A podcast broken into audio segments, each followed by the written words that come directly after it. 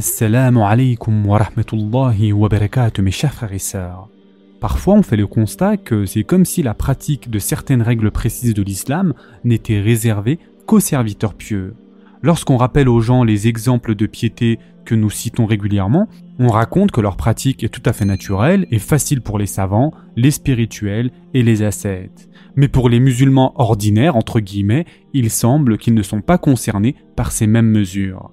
Cependant, ce sujet est une problématique qui lie tous les musulmans. Et à Annie, la question que l'on se pose, c'est les règles ne sont-elles réservées que pour les serviteurs pieux? Et donc, avant de commencer, mes chers frères et sœurs, Allah subhanahu wa ta'ala dit dans le Coran Et craignez Allah, alors Allah vous enseigne, et Allah est omniscient. Surat al-Baqarah, verset 282. Le terme piété est évoqué dans le Coran dans 248 versets, mes chers frères et sœurs, sous diverses formes. L'obéissance à cet ordre divin relève bien évidemment de la responsabilité de tout croyant. Toutefois, la sensibilité du cœur diffère d'un serviteur à un autre. C'est un fait établi que l'obéissance dépend de l'amour et de l'affection. Le véritable amour est similaire à un flux électrique entre deux cœurs il est évident que les compagnons, anhum, établirent ce flux d'affection avec le noble messager d'Allah, sallallahu alayhi wa. Et cette affection atteignit un si grand niveau que quand le prophète, sallallahu alayhi wa les invitait à accomplir la moindre tâche, ils agissaient en disant que ma mère et mon père te soient sacrifiés au messager d'Allah. Un jour, l'envoyé d'Allah, sallallahu alayhi wa demanda Qui voudrait envoyer au roi cette lettre d'invitation à l'islam. Alors tous ses compagnons, radiallahu anhum, du plus jeune au plus âgé, dirent Ô envoyé d'Allah, accorde-moi cet honneur. Et pourtant, oser lire le message prophétique devant les rois cruels et sanguinaires de leur époque était synonyme d'affronter la mort. L'amour des compagnons pour le prophète sallallahu alayhi wa anéantit en eux tout désir pour les plaisirs mondains. De plus, mes chers frères et sœurs, Allah dit dans le Coran, dit, si vos pères, vos enfants, vos frères, vos épouses, vos clans, les biens que vous gagnez, le négoce dont vous craignez le déclin et les demeures qui vous sont agréables vous sont plus chers qu'Allah, son messager et la lutte dans le sentier d'Allah, alors attendez qu'Allah fasse venir son ordre et Allah ne guide pas les gens pervers. Surat at-Tawbah, verset 24. Et comme nous l'avons dit, mes chers frères et sœurs, l'amour des compagnons pour le prophète sallallahu alayhi wa sallam anéantit en eux tout désir pour les plaisirs mondains. L'exemple le plus parfait de cela est bien sûr celui de Mus'ab ibn Umayr radiallahu an. Le très beau jeune homme de la Mecque venant d'une famille très riche, le parfum qu'il mettait devenait la mode dans toute la Mecque. Partout où il passait, les filles s'enthousiasmaient derrière lui, mais il leur tourna le dos. Grâce à la foi et son amour ardent pour le prophète, sallallahu alayhi wa sallam, il abandonna tout confort à un tel point qu'un jour, que Omar radiallahu an ne put s'empêcher de verser des larmes en le voyant dans le Raouda, vêtu d'un habit usé et rapiécé. Comment cette situation, mes chers frères et sœurs, a-t-elle pu se produire? Il est possible d'abandonner tout confort pour Allah ainsi que son prophète sallallahu alayhi wa sallam.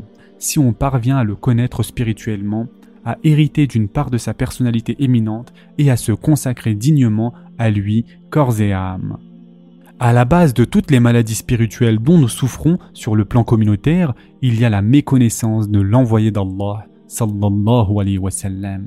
Yani, combien d'entre nous connaît la sira? Combien d'entre nous a lu la biographie de notre cher prophète sallallahu alayhi wa sallam Mais si là on demandait à n'importe qui As-tu lu la biographie de Steve Jobs? Il va te dire peut-être oui. As-tu lu la biographie de Elon Musk? Peut-être que oui. Et donc, c'est encore l'occasion de rappeler l'importance capitale de la sira, mes chers frères et sœurs. Car la sira n'est pas seulement une connaissance chronologique des incidents produits dans la vie du prophète, sallallahu alayhi wa sallam, elle renferme des leçons essentielles qui doivent être lues avec le cœur plutôt qu'avec les yeux. En effet, la sira s'ouvre à celui qui la lit conformément au degré d'amour, d'intérêt et de concentration qu'il montre lors de sa lecture. Selon l'état spirituel du serviteur, elle sera comme un miroir dans lequel il s'admire. de nombreuses maladies actuelles sont causées par des troubles psychologiques, n'est-ce pas? Il y a une crise tant chez le riche tout comme chez le pauvre. Avons-nous entendu parler de ces cas psychiatriques au temps du prophète sallallahu wa Nous a-t-il été rapporté qu'un compagnon se rendit auprès de l'envoyé d'Allah sallallahu wa pour se plaindre d'une quelconque crise psychologique? Y a-t-il un seul compagnon qui partit voir le prophète sallallahu wa pour se plaindre d'un déséquilibre mental? Mes chers frères et sœurs, tout comme le prophète sallallahu alayhi wa sallam fut un remède pour l'époque de l'ignorance qu'il transforma en période de bonheur, c'est son souffle de miséricorde qui de nos jours apportera la paix et sauvera l'humanité. En revanche, mes chers frères et sœurs, observez la communauté actuelle. Parmi ceux qui ont d'énormes biens, nombreux souffrent de dépression, et de crise spirituelle. Par rapport au passé, le niveau de richesse et de prospérité a immensément augmenté de nos jours, mais cela n'empêche pas pour autant que les cas de dépression et de folie soient de plus en plus fréquents. Trouver un foyer paisible de nos jours devient de plus en plus rare. Le nombre de divorces s'accroît sans cesse. La joie et le bonheur ne se lisent plus sur le visage des enfants. Depuis quelques générations, les enfants privés de la chaleur familiale, recherchent le bonheur dans de mauvais endroits et sont finalement à la merci de la rue. Tous ces éléments démontrent à quel point nous avons énormément besoin de l'éducation spirituelle prophétique.